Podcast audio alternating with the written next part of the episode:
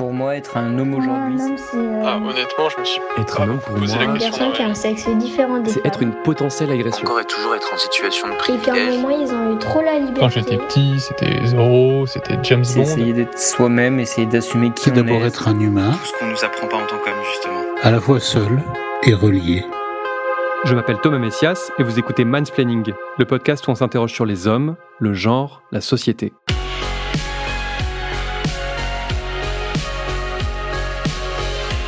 C'est quoi les métiers de rêve que sur votre lit de mort, vous regretterez de ne jamais avoir pu exercer? Ma liste à moi n'est pas très longue, mais tout en haut, il y a pas mal de métiers liés au bébé et à la naissance, et notamment sage-femme. Oui, une bonne fois pour toutes, ça se dit même pour les hommes.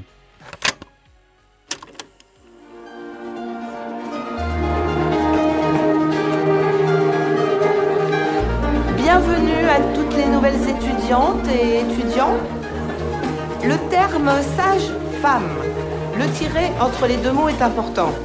Sage dérive du mot sapiens, qui veut dire celui qui a la connaissance, l'expérience. Femme désigne ici la femme dont on s'occupe. Ainsi, l'on peut dire la ou le sage-femme. D'après des chiffres de 2021, en France, 2,72% des sages-femmes seraient des hommes. Ça fait environ un homme pour 36 femmes. C'est donc un métier qu'on peut volontiers qualifier de féminin, ce qui ne signifie pas qu'il soit réservé aux femmes, mais juste qu'elles occupent une majorité écrasante des formations et des postes. Pas toujours les postes les plus importants d'ailleurs. C'est ce qu'affirme le sociologue Philippe Charrier alors qu'il est interrogé par la journaliste du Monde Marguerite Nassi en 2021. Je cite Les hommes sages-femmes sont surreprésentés dans les postes valorisés. Ils sont souvent cadres, enseignants ou dirigeants des instances syndicales. Fin de la citation. Dans cet épisode, je voudrais m'attarder sur la place des hommes dans les études de sage-femme et plus largement dans les formations dites féminines de l'enseignement supérieur. C'est sur ce sujet qu'a travaillé Alice Olivier, maîtresse de conférences en sociologie à l'Université de Lille et chercheuse associée à Sciences Po. Elle a écrit le livre Se distinguer des femmes, sociologie des hommes en formation féminine de l'enseignement supérieur. Alors, je lui ai posé quelques questions. Dans le cadre de ses recherches, Alice Olivier a travaillé sur la présence des hommes dans les formations de sage-femme, mais aussi dans celles d'assistance de service social. Comme elle l'écrit, le but n'est pas de traiter cette présence, je cite, comme une anomalie un rien exotique et amusante, mais pour l'examiner comme un fait social à part entière. Je précise que tout au long de cet épisode, vous allez entendre des extraits du film Sage Homme, réalisé par Jennifer De Volder.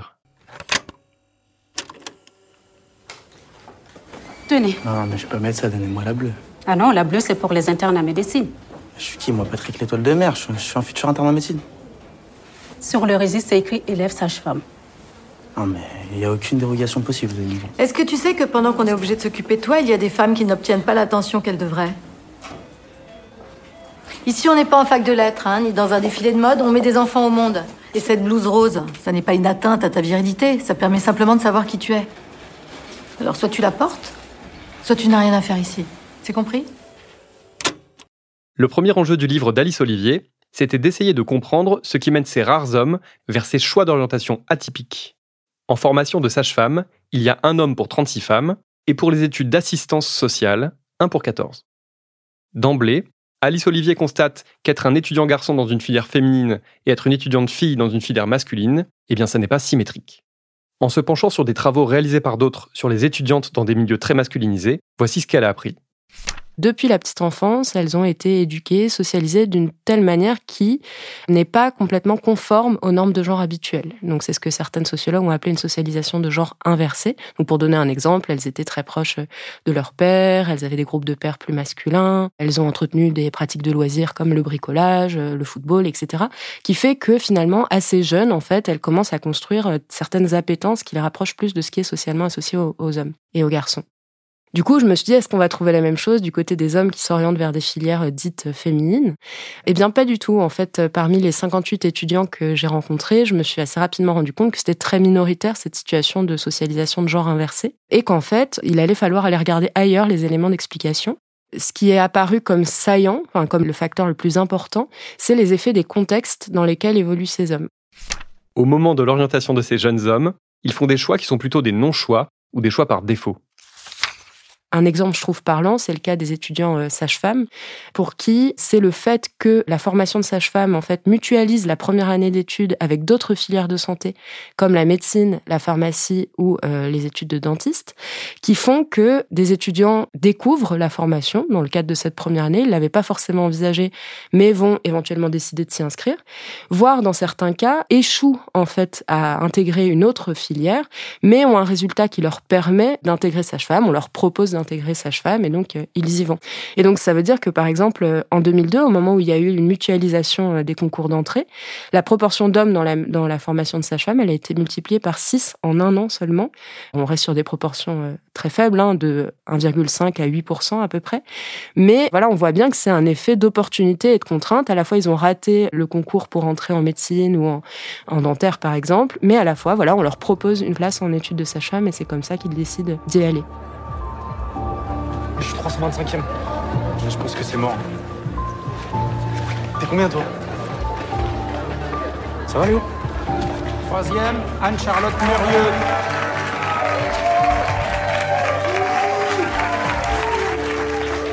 Médecine. Médecine.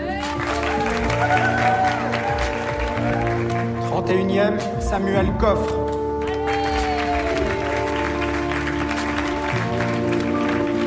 Médecine. Médecine. Médecine. C'était la dernière place en médecine. C'était la dernière place en dentaire.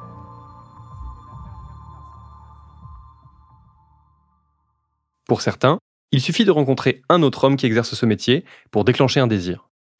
J'ai plusieurs cas en tête hein, d'étudiants que j'ai rencontrés pour qui ça a été déterminant, notamment des étudiants sages-femmes, justement. On leur disait, bah voilà, le concours de sage-femme est accessible après la première année d'études communes. Euh, ils se disaient, bon, bah pourquoi pas, je connais pas trop, euh, j'ai une vision un peu euh, erronée. Le métier de sage-femme, c'est un métier qui est très mal connu. On sait en général pas quelles sont les compétences des sages-femmes. Éventuellement, ils vont faire la démarche d'aller se renseigner au moment d'une journée des métiers, d'un forum organisé par l'université. Et si dans ce contexte-là, il y a un étudiant ou un enseignant euh, sage-femme ou un professionnel sage-femme homme, c'est vrai que dans pas mal de cas, ça peut jouer un rôle, euh, voilà, renforcer encore euh, l'intérêt potentiel de l'étudiant parce qu'il y a une forme de projection. C'est pas le cas pour tout le monde. En fait, pour certains, c'est pas du tout ça qu'ils vont chercher. Ils vont vraiment s'intéresser aux, aux compétences professionnelles. Mais pour des hommes moins à l'aise avec l'idée de s'orienter vers un métier associé aux femmes et qui jusque-là ne l'avaient pas du tout envisagé, ça peut être très déterminant. Parmi les signaux forts qu'Alice Olivier a pu observer, il y a le fait que là aussi, dans ces filières très féminisées, le masculin est mis en avant, mis en valeur. Elle écrit par exemple que les profs disent apprécier les qualités masculines que les étudiants vont apporter dans la formation. Je cite la liste et je vous laisse juger. Calme, autorité, aptitude au leadership et à la médiation, rigueur, humour, force physique, capacité à prendre du recul.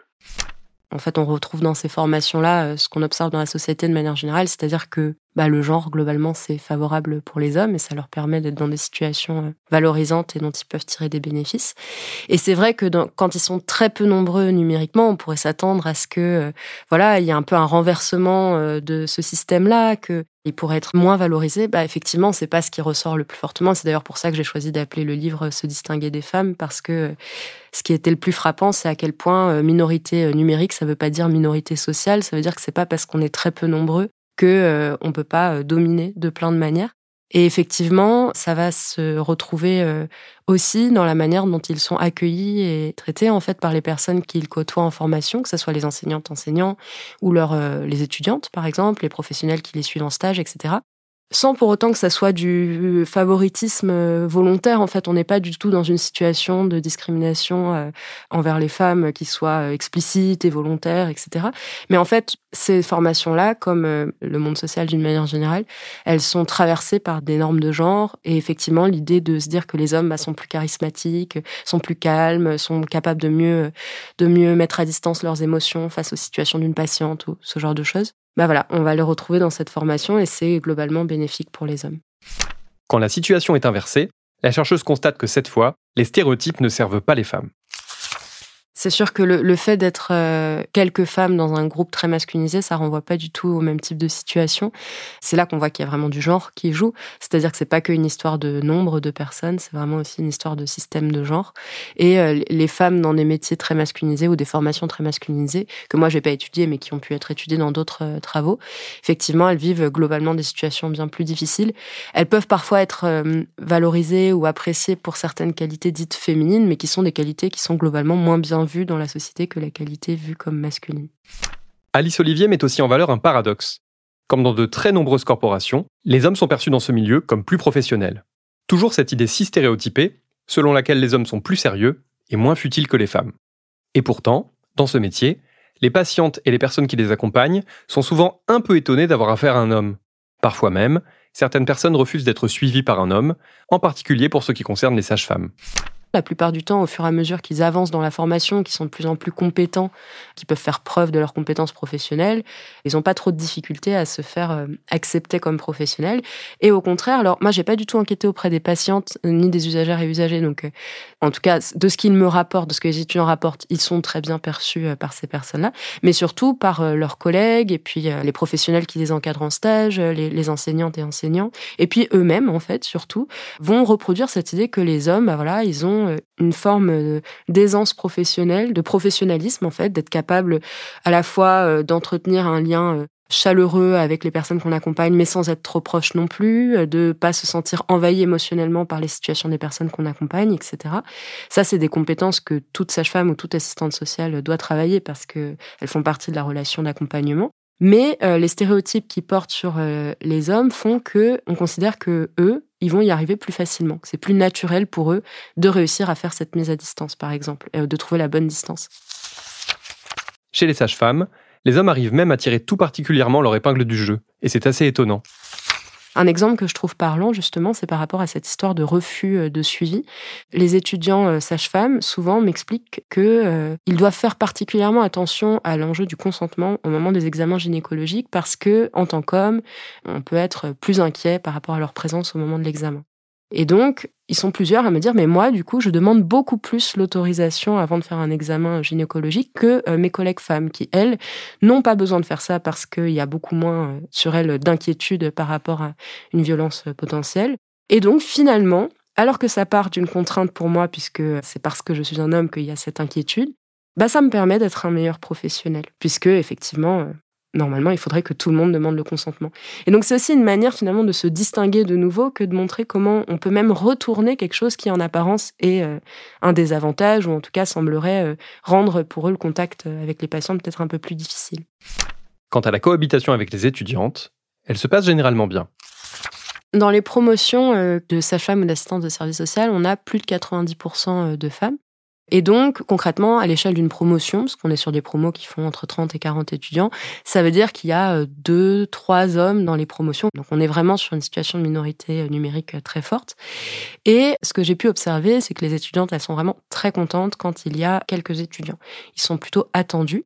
Alors pas du tout dans une logique de ah j'aimerais trouver un partenaire dans le cadre d'une relation hétérosexuelle par exemple ce genre de choses, mais c'est plutôt de nouveau, on va retrouver en fait des, normes de genre et des, représentations genrées euh, très fortes. C'est plutôt l'idée de se dire que euh, bah, les hommes, euh, peut-être que ils vont moins créer des conflits au sein de la promotion que les femmes. Ils vont pouvoir jouer un rôle d'arbitre quand il y a des difficultés au sein du groupe. On a beaucoup l'idée qui repose hein, sur des stéréotypes de genre que les groupes de femmes seraient particulièrement conflictuels. On entend beaucoup l'expression crépage de chignon qui à elle seule, je trouve, montre bien à quel point on dénigre en fait les groupes de femmes et les conflits qui peuvent y exister. Et donc les femmes sont, trouvent en fait que les hommes vont permettre d'apporter un peu de, calme, de sérénité, d'arbitrer les conflits, éventuellement aussi euh, d'apporter d'autres sujets de conversation, puisque euh, il y a cette idée que les femmes et les hommes ne seraient pas intéressés euh, par les mêmes choses et que ça ferait du bien d'apporter un peu d'autres centres d'intérêt, par exemple. Et t'as toujours voulu être sage-femme? Bah écoute, ma mère elle est infirmière. Et la maternité, c'est un peu le seul endroit où il y a plus de bonnes que de mauvaises nouvelles, tu vois. Et puis, euh, je sais pas, chaque jour est différent, on fait jamais la même chose, donc ça me plaît.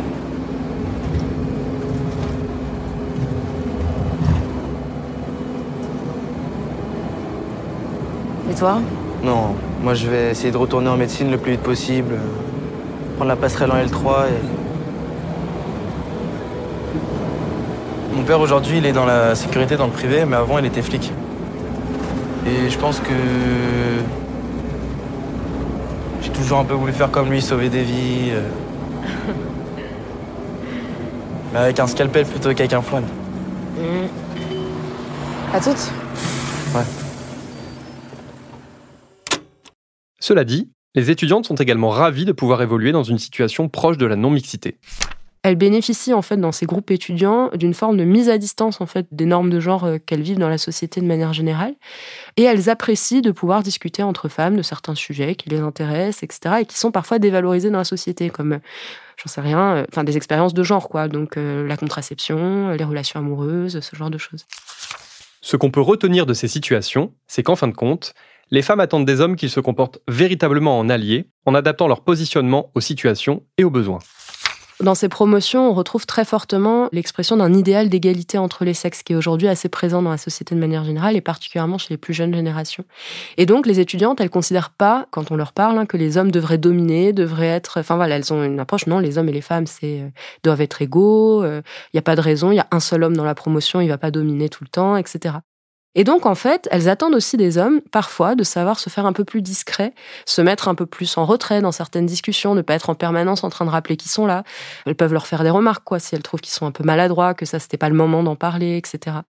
Finalement, c'est ce que moi j'ai appelé une attente en termes de jonglage de la part des hommes, c'est-à-dire qu'on va attendre d'eux de jongler entre des moments où ils vont en permanence rappeler qu'ils sont des hommes, ils vont par exemple porter la parole du groupe auprès des enseignants, faire euh, des blagues dans des situations de conflit pour apaiser un peu l'atmosphère ou ce genre de choses, et d'autres moments où au contraire on va attendre d'eux d'être plus discrets, de pas rappeler en fait qu'ils sont présents au sein de ce groupe de femmes. Et ceux finalement qui tirent le mieux leur épingle du jeu, pour qui ça se passe mieux dans les promotions, c'est ceux qui arrivent à jongler en fonction des situations, entre des moments, une affirmation de leur présence et un moment des moments où ils sont un peu plus en retrait. Reste que les hommes qui évoluent dans ces formations ont, encore une fois, tendance à être mis en avant, même quand c'est pour la déconne. Il y a dans le livre un passage assez évocateur et assez amusant, d'autant qu'il est accompagné d'illustrations, dans lequel on constate que même sur les photos de promo, le groupe s'organise autour de la figure ou des figures masculines. Les photos de groupe, c'est des jeux entre étudiants, bien sûr. euh, L'idée, c'est pas de représenter la réalité du groupe, mais en tout cas, il y a quand même des choix de mise en scène qui sont faits, qui sont euh, souvent de, mettre euh, sur ces photos. Donc, on peut voir un homme, par exemple, allongé devant, et puis toutes les femmes derrière, derrière lui, ou alors l'homme au milieu et toutes les femmes avec les bras en l'air qui vont vers lui, comme si elles étaient en pamoison devant l'homme, etc. Donc, il y a une mise en scène, en fait, d'une forme d'hétérosexualité exacerbée. En fait, enfin, on, on- on plaisante, on se dit, bah, ils sont tellement peu qu'on est évidemment tout amoureuse de lui, ou alors euh, il y a vraiment des jeux autour du fait d'avoir si peu d'hommes dans la promotion. Ça ne veut pas dire qu'elles sont effectivement euh, tout amoureuses de lui, c'est vraiment de la mise en scène, mais euh, qui vient accentuer, qui vient montrer le caractère un peu incongru de leur présence dans ces formations, et on va beaucoup en jouer. On observe des moments où les hommes sont rappelés à leur rareté, en fait. C'est ça aussi qui leur permet de se distinguer. Et eux-mêmes vont aussi se rappeler leurs différences euh, régulièrement. Euh, Souvent, ils n'ont pas trop envie de se fondre complètement dans le groupe étudiant, même au bout de plusieurs années de formation. Même dans la façon dont les enseignants et les enseignantes s'adressent à une promotion, on réalise que cette mise en avant des hommes existe aussi au niveau du langage, simplement parce que cette fameuse règle du masculin qui l'emporte sur le féminin s'applique même quand il n'y a qu'un mec dans la salle. Alice Olivier raconte qu'à part dans le cas de quelques enseignantes féministes qui ont décidé d'employer le féminin générique quoi qu'il arrive, ce sont effectivement nos bonnes vieilles règles grammaticales ancestrales qui s'appliquent dans la plupart des cours. Cela dit, moi, mon enquête, je l'ai faite principalement entre 2014 et 2016, donc avant la généralisation des débats autour de l'écriture inclusive, etc. Je sais pas du coup si aujourd'hui ça a un peu changé par rapport à ça. Je suis pas complètement sûre, mais c'est possible quand même que ça soit un peu plus fréquent que des personnes décident de ne pas parler euh, au masculin. À mon avis, ça reste encore assez marginal parce que euh, beaucoup de personnes, en fait, dans la vie de tous les jours, continuent à utiliser cette règle-là qui est la règle officielle de français. Mais en tout cas, il y a peut-être quand même une histoire aussi de, de moment où se passe cette enquête. Mais je trouve qu'elle est, elle est parlante. Et ce- cet exemple, il est parlant parce que euh, il montre que le genre, ça vient se glisser dans tous les espaces et dans toutes les dimensions de la vie sociale, et notamment le langage. Et cette expression, le, masculin l'emporte sur le féminin, qu'on apprend à l'école, en tout cas, euh, voilà, que beaucoup ont appris à l'école, finalement, on la retrouve euh, là dans ces formations-là. Et ça peut paraître anecdotique, le langage, mais finalement, ça vient soutenir tout un système où généralement, ces hommes, même minoritaires, ils dominent, ils se distinguent dans ces promotions-là. Avec Alice Olivier, on a un peu discuté du film Sage Homme, qui suit un jeune homme qui, en raison d'une place insuffisante au concours de médecine, se retrouve bon gré mal gré tenu de suivre une formation de sage-femme. Karine Viard incarne l'enseignante qui va se charger de le prendre sous son aile, de lui apprendre le métier et de lui secouer les puces. Sage Homme est sorti en mars et il est désormais disponible en VOD. Dans le film, Calice Olivier dit trouver crédible, malgré quelques raccourcis scénaristiques nécessaires, le héros nommé Léopold est déterminé à rejoindre une formation de médecin généraliste le plus tôt possible. En études médicales, il existe des passerelles entre les filières, et notamment entre sage-femme et médecine, dentaire, pharma. Et du coup, moi, j'ai rencontré beaucoup d'étudiants et d'étudiantes, mais euh, quand même proportionnellement plus d'hommes, qui acceptent une place en sage-femme en fin de première année en se disant je repartirai en médecine plus tard. Et ça, c'est le cas de l'étudiant dans le film, et effectivement, c'est très répandu. Et d'ailleurs, euh, les hommes sont surreprésentés par la suite dans les demandes de, de passerelles. Donc ça, pour le coup, j'ai trouvé ça euh, assez crédible et c'était intéressant de le montrer parce que c'est souvent aussi ce qui va motiver le choix de se dire bah je le fais mais c'est temporaire. Après, moi, je trouvais que c'était un très bon film plutôt sur, aussi sur le, métier de sage-femme en tant que tel parce qu'en fait, c'est il prend le prétexte de cet étudiant pour montrer beaucoup de choses sur euh, l'hôpital public, euh, le métier de sage-femme, les relations avec les médecins et avec les autres corps professionnels à l'hôpital. Pour moi, c'est surtout sur la relation de soins avec les patientes, etc. Dans le film, Léopold est particulièrement bien traité par cette prof. Il n'en a d'abord pas conscience, mais par rapport à ses camarades de formation, il est nettement plus responsabilisé et plus impliqué dans certaines actions. On ne sait pas dans le film si le fait que cet étudiant ait plus d'opportunités euh, pendant son stage, c'est lié au fait que c'est un homme ou c'est lié au fait qu'il soit accompagné par cette professionnelle-là. Moi, l'hypothèse que je fais, en tout cas, ce qui serait crédible sociologiquement d'après ce que j'ai pu voir, c'est que effectivement, bah, le fait d'être un homme, ça lui donne un certain nombre d'opportunités. D'ailleurs, euh, un étudiant que j'ai rencontré m'a dit qu'avec ses, camarades de classe, il parlait du syndrome du chromosome Y. C'est pour désigner tous les privilèges qu'il a en stage en tant qu'homme, puisqu'il est très visible. On veut toujours l'accompagner, lui proposer euh, dès la fin de première année en école de sage-femme de faire un accouchement à quatre mains, alors que normalement ça se fait seulement l'année d'après, etc. Voilà, ce que moi j'ai pu voir dans mon enquête, c'est que c'est vrai qu'ils ont un certain nombre d'opportunités en stage. Encore une fois, s'ils montrent de l'intérêt et s'ils sont motivés pour être dans cette formation, hein, puisque il n'y a pas non plus, euh, enfin voilà, des étudiants pas du tout intéressés vont pas être mis en valeur. Mais en tout cas, ceux qui sont motivés, effectivement, ils peuvent se démarquer d'une manière qui en général euh, leur est bénéfique et du coup bénéficier d'un certain nombre de privilèges pendant la formation. Se distinguer des femmes, Sociologie des hommes en formation féminine de l'enseignement supérieur, d'Alice Olivier, est disponible dans une collection dirigée par l'Observatoire national de la vie étudiante. Je vous le conseille vivement, car c'est un livre de sociologie vraiment accessible à toutes et à tous, et un véritable plaisir de lecture. C'était Mansplaining. N'hésitez pas à vous abonner au podcast sur votre plateforme favorite, à mettre des cœurs et des étoiles, et à laisser des commentaires. Vous pouvez aussi écrire à mansplaining.sled.fr ou nous contacter via le compte Instagram Mansplaining Podcast. Mansplaining est un podcast de Thomas Messias, produit et réalisé par Sled Podcast. La direction éditoriale est assurée par Christophe Caron, la production éditoriale par Nina Pareja, et le montage, la réalisation et le mixage par Mona Delahaye. À dans 15 jours.